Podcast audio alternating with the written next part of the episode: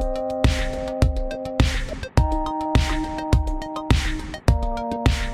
Hello à tous et bienvenue dans cette nouvelle leçon du gratin. Vous le savez, le lundi avec le gratin, j'interviewe des personnalités remarquables pour parler de leur réussite et le mercredi, dans ces fameuses leçons, je réponds à vos questions sur des thèmes variés autour de l'entrepreneuriat, du marketing, du développement personnel, des RH ou du business de manière générale.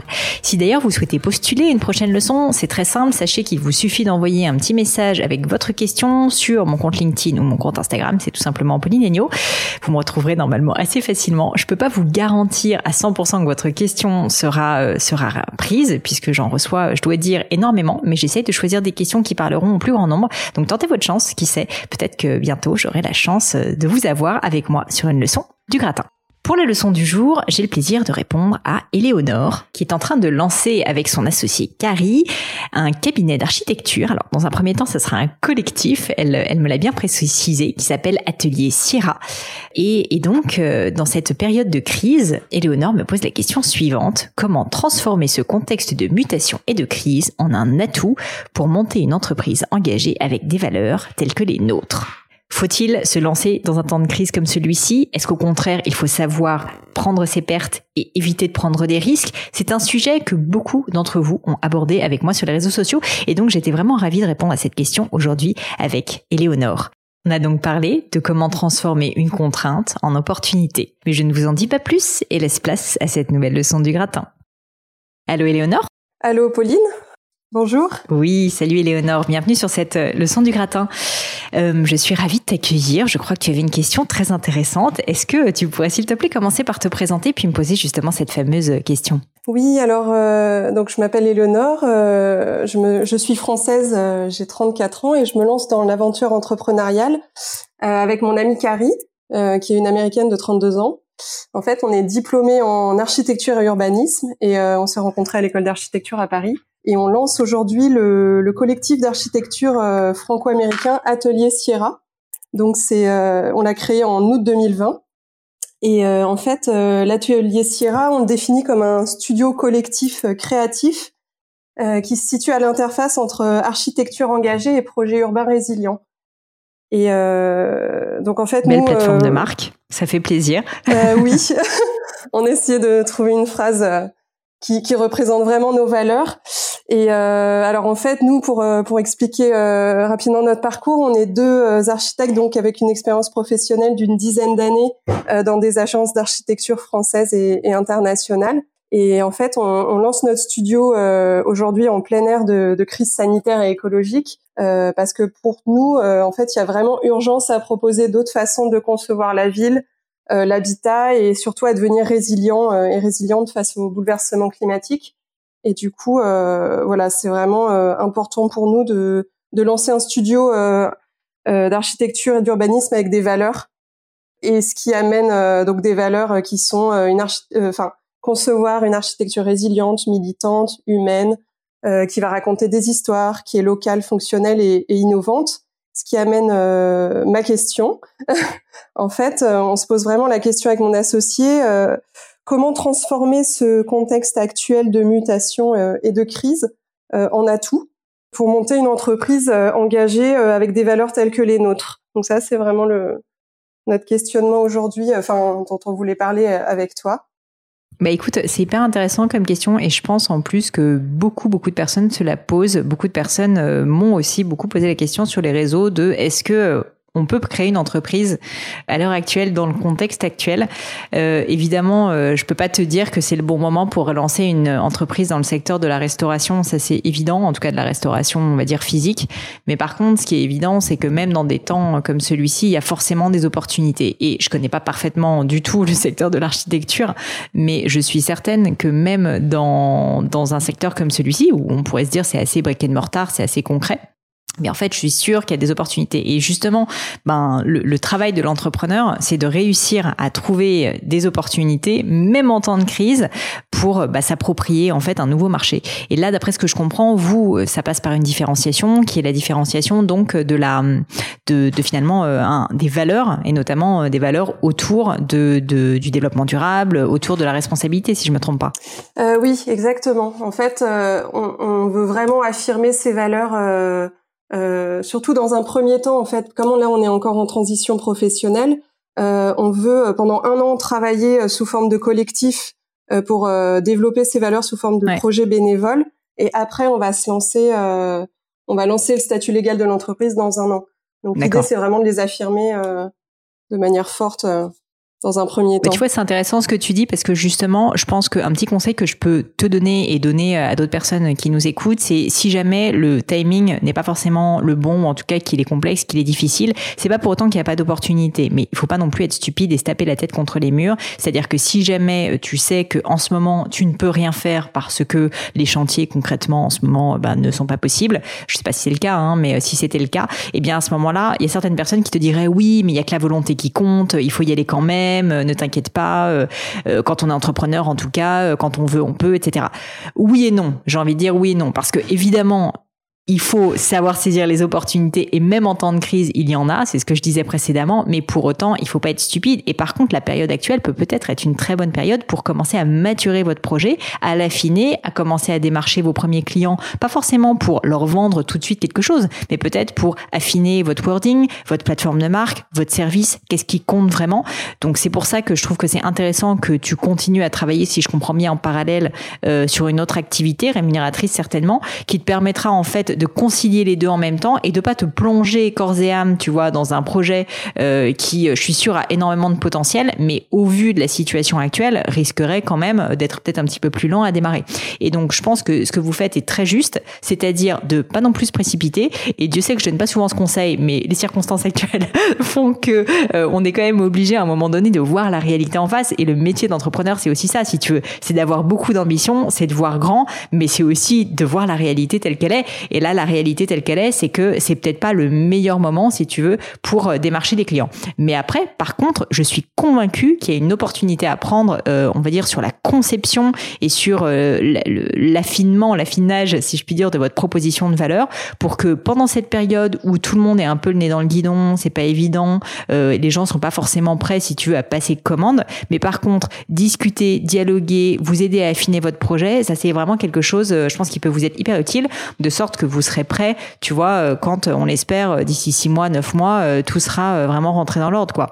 Et donc, et donc le petit conseil peut-être que je pourrais te donner, c'est en fait de faire exactement ce que tu fais. Donc c'est top cette leçon. J'ai pas grand chose à t'apprendre, mais ça fait plaisir. Écoute, c'est de se dire, je pense que vous avez raison de pas vous lancer euh, tout de suite, tu vois, euh, en mode euh, je brûle tout derrière moi et j'ai j'ai plus de salaire, j'ai plus rien. Non, c'est pas c'est pas forcément le bon moment pour le faire.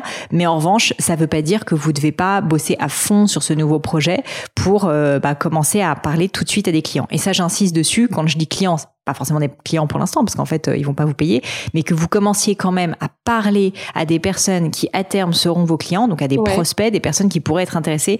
Ça, je pense que c'est le bon moment pour le faire. Donc c'est pas uniquement tu vois un travail en chambre où il faut que tu restes euh, seul, euh, seul avec ton associé à essayer de réfléchir, de vous prendre la tête sur votre plateforme de marque, sur votre service. Non, confrontez-le quand même à la réalité du marché et, et d'une potentielle clientèle, mais sans prendre le risque, si tu veux, de perdre ton salaire côté. Donc euh, concrètement, en, démarchant euh, des personnes peut-être de ton, ton entourage, d'anciens clients, d'anciens collaborateurs, euh, à qui tu vas pitcher ton projet pour pour avoir plus de, de feedback dessus.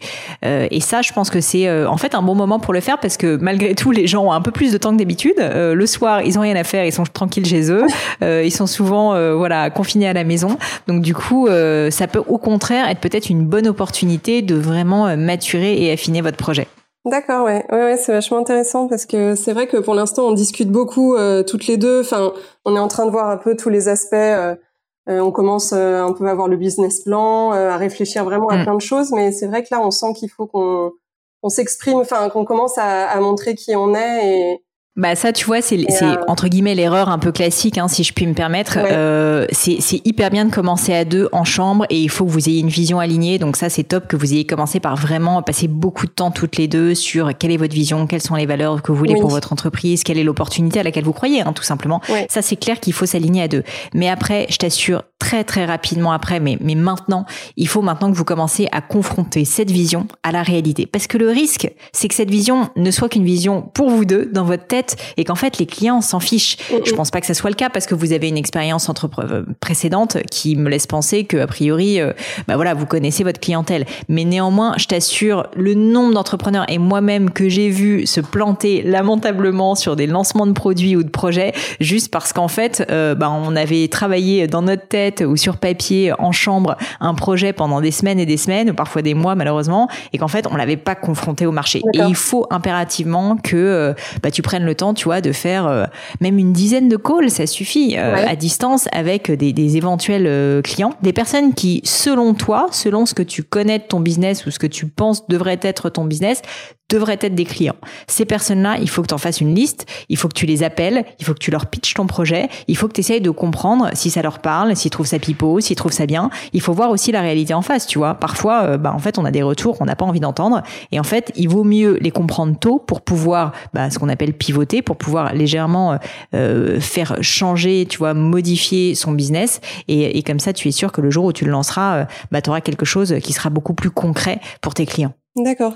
C'est intéressant ce que tu me dis parce que nous, euh, en architecture, c'est vrai que généralement, on n'a pas du tout cette, vision du, business et de, l'accroche aux clients, etc. C'est-à-dire qu'on fonctionne vachement euh, avec des réseaux euh, un peu déjà établis qu'on a enfin qu'on a connu dans, dans nos expériences précédentes et, et on se mm. met pas assez peut-être en danger enfin on n'a pas ce côté entrepreneurial que peuvent avoir d'autres d'autres corps de métier je trouve et du coup, je trouve ça vachement intéressant de d'avoir ton. Je pense que euh. je pense que ça peut être très intéressant justement d'allier les deux, si tu veux, votre expertise technique et en même temps d'y ajouter euh, une pointe, on va dire, de, de bon vieux bon sens commercial et entrepreneurial, qui fait que au final, en architecture ou dans n'importe quel autre domaine, à un moment donné, il faut juste que tu aies des clients qui soient contents de payer pour ton service, si tu veux.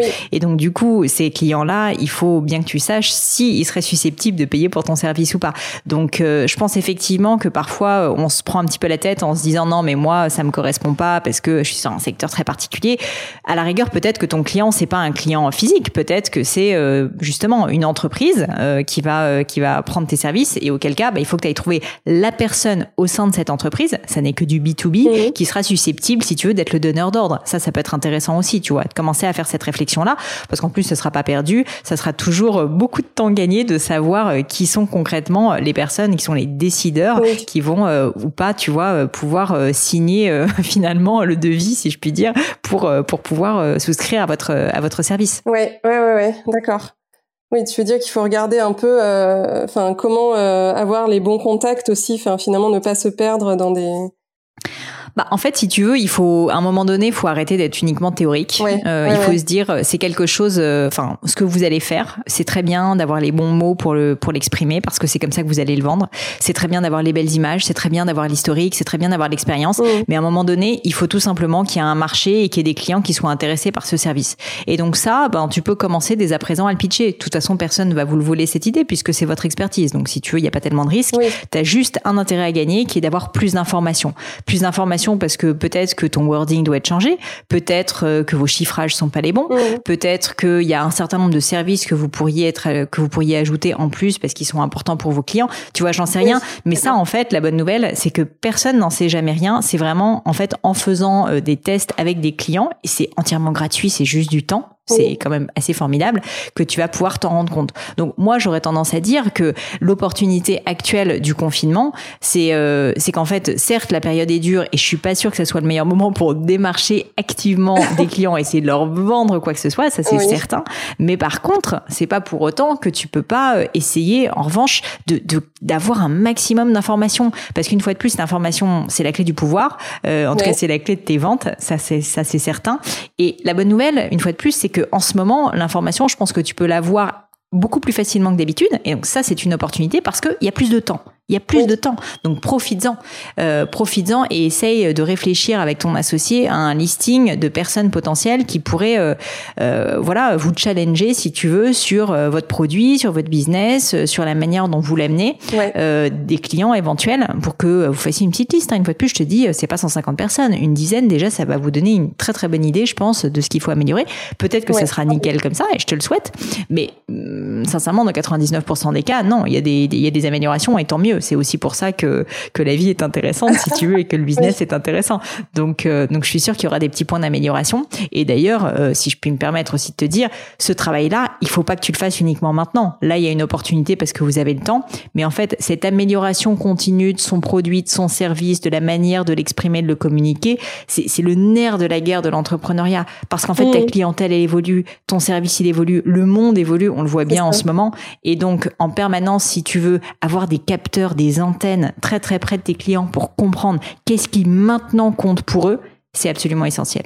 Oui, d'accord.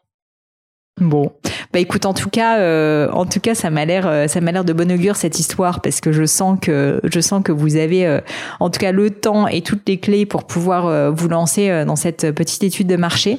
Mais moi, je te dirais vraiment, si j'ai un conseil, c'est perds pas trop de temps à, à, te décider à appeler des clients. T'as pas grand chose à perdre, des prospects, des clients. Si tu veux, si tu l'amènes bien, que tu leur dis tout simplement que tu es en train de, de, voilà, de te lancer, que, que tu souhaiterais avoir leur retour, leur feedback et que en ce moment euh, ils ont peut-être un petit peu plus de temps pour te répondre juste à des questions, sans leur mettre de la pression en mode merci de passer commande, parce qu'en tout cas, pour l'instant, il n'y a pas forcément quelque chose à acheter.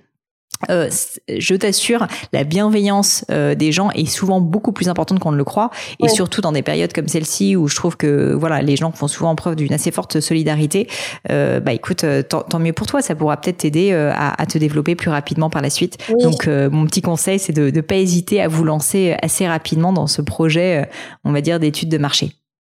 Oui, surtout que c'est vrai qu'en ce moment, euh, oui, les gens ont une, notion de solidarité, puis ils ont envie aussi de, de changement, de, de nouvelles valeurs et de nouveaux projets. Donc c'est vrai que ça peut être avantageux de, enfin pas avantageux, mais intéressant de, de discuter euh, en ce moment, ouais.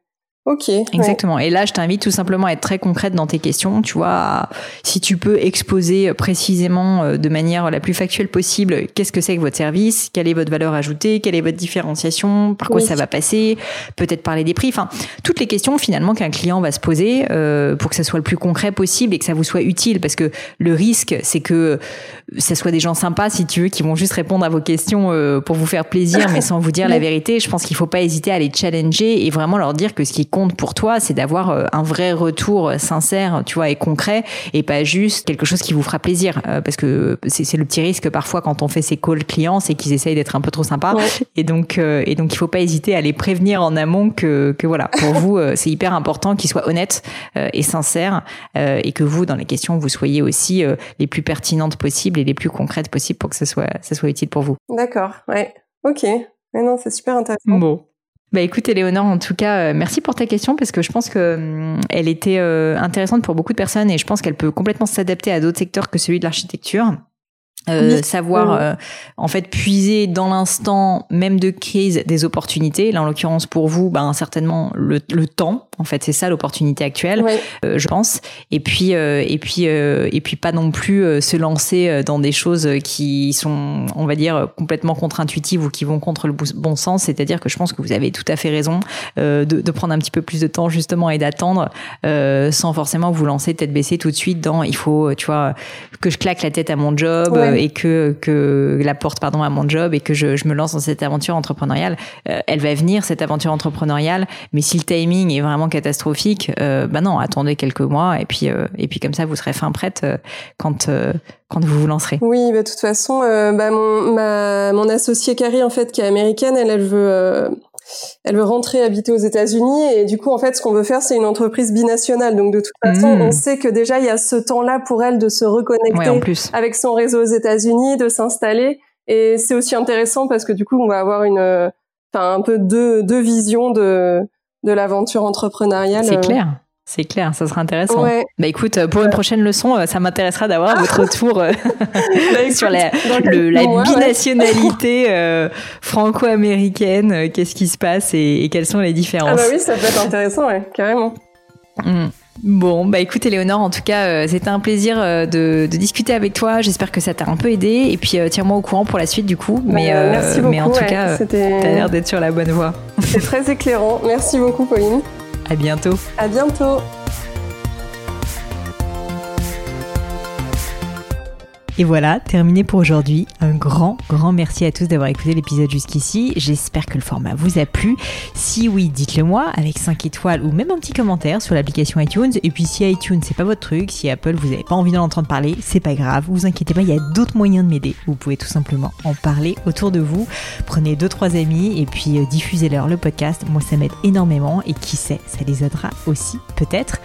Quoi qu'il en soit, merci pour votre temps. N'hésitez pas à postuler aussi à la leçon du gratin si l'idée de passer sur le podcast vous intéresse. Donc à vous de jouer et bientôt pour une nouvelle leçon du gratin.